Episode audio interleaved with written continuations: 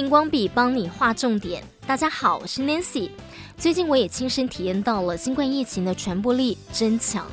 刚解隔离，要来带大家一起来关心新冠的传播力还有后遗症的问题。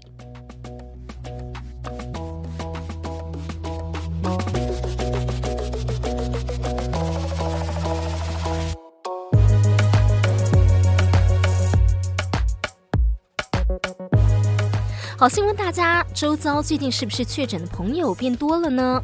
连日来，中央流行疫情指挥中心的确诊数字都在三万、四万之间，显示疫情还没有趋缓。而除了 BA. 点五，国内又出现了变异株 BF. 点七的境外移入案例，也让民众相当的担心。风传媒就报道，台大医院感染科主治医师谢思明说，BF. 点七属于 Omicron 次变异株 BA. 点五中的次次变异株，或许不会对全球的疫情带来更严峻的风险。但是它的传播性还有免疫逃脱能力更强了。曾经确诊过或者打过疫苗的人，仍然可能会染疫，但是通常不会增加疾病严重的程度。今年秋冬，新冠感染人数预估会大量增加。好，确诊人数预估会增加，染疫之后要面对的就是后遗症的问题了。纽约时报的报道，苏格兰一项涵盖数万人的研究，每二十名新冠患者就有一个人报告病情完全没有好转，另外有百分之四十的人表示他们在感染数个月之后并没有完全康复。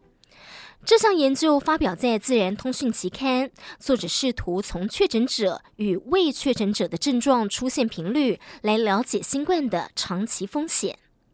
研究发现，在六到十八个月后的调查中，有感染者报告了某些持续的症状，比如呼吸困难、心悸、意识混乱或者难以集中注意力，占比大约是未感染者的三倍。而这些患者呢，还存在跟心脏、呼吸健康、肌肉疼痛、精神健康和感官系统相关的二十多种其他症状的风险升高。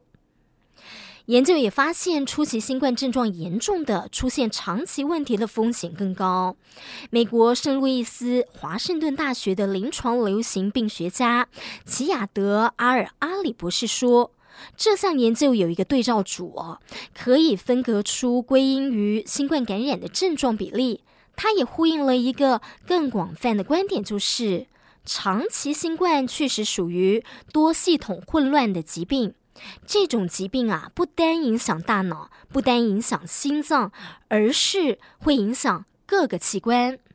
而领导这项研究的格拉斯哥大学公共卫生学教授吉尔佩尔表示，研究结果再次表明了为长期新冠患者提供支持的重要性。支持的范围不仅限于医疗，还包括解决与就业、教育、贫困和残障相关的需求。吉尔佩尔教授说，这项研究告诉我们，新冠会在不同的人身上表现出不同的症状，会对人的生活产生不止一种影响。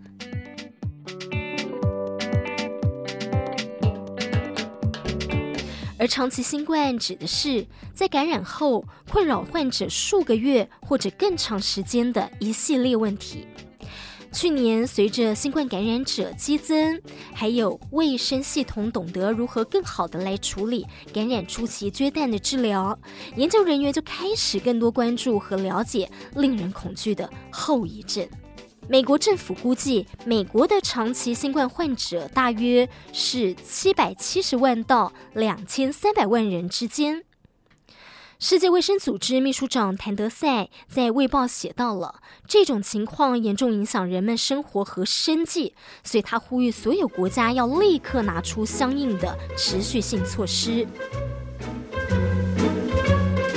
延续刚刚提到苏格兰的长新冠研究，作者从二零二零年四月开始追踪了三点三万名新冠感染者，外加六点三万名从未被诊断出新冠的人。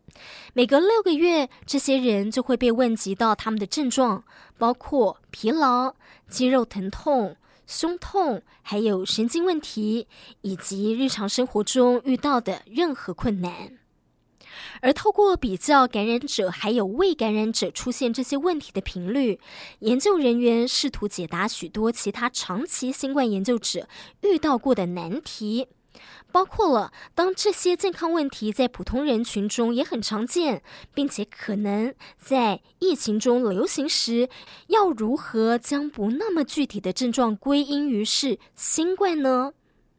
研究发现，在从未感染过新冠的参与者中，有五分之一到三分之一的人也报告了研究中总结的几种最常见的长期新冠症状。好像是刚刚讲到的疲劳、肌肉酸痛等问题哦，但这些症状在感染过新冠的人身上会更明显、更常见。而在曾经罹患新冠的人中，百分之六的人在最近一次随机调查时表示，他们根本没有恢复；而百分之四十二的人表示，他们没有完全恢复。领导这项研究的公共卫生学教授吉尔佩尔说：“他仍在研究感染后数个月乃至数年的长期新冠症状的发展轨迹，但是这项新的研究为这个问题打开了一个小的突破口，也就是呢，在一组曾经感染新冠的人当中，大约百分之十三的人表示，随着时间推移，他们症状有所改善。”但是呢，还有大约百分之十一的人说他们的症状恶化了。佩尔说，有些症状确实会逐渐消退，但有很多人在很长时间里仍然受到各种症状的困扰。只有百分之四的研究参与者在感染前接种过疫苗，还有很多人只接种了一剂。佩尔说，因此我们现在非常依赖疫苗接种，这的确。提供了一些保护，但它不是绝对的，因为像是妇女、老年人，还有生活在贫困地区的人，都面临感染带来更严重的后果。而对感染前就存在健康问题，包括呼吸系统疾病，还有忧郁症的人也是如此。好，所以面对新冠疫情呢，还是要注意哦，小心防疫。重症医师黄轩在脸书就发文提醒，要小心在户外的六大 NG 行为，包括了没戴口罩、近距离面对面、长时间和确诊者说话、在下风处、进入拥挤的店家或者公车，以及没有接种疫苗。这些行为就是在增加自己染疫的几率。提醒民众还是要保持社交距离、戴口罩、勤洗手以及接种疫苗。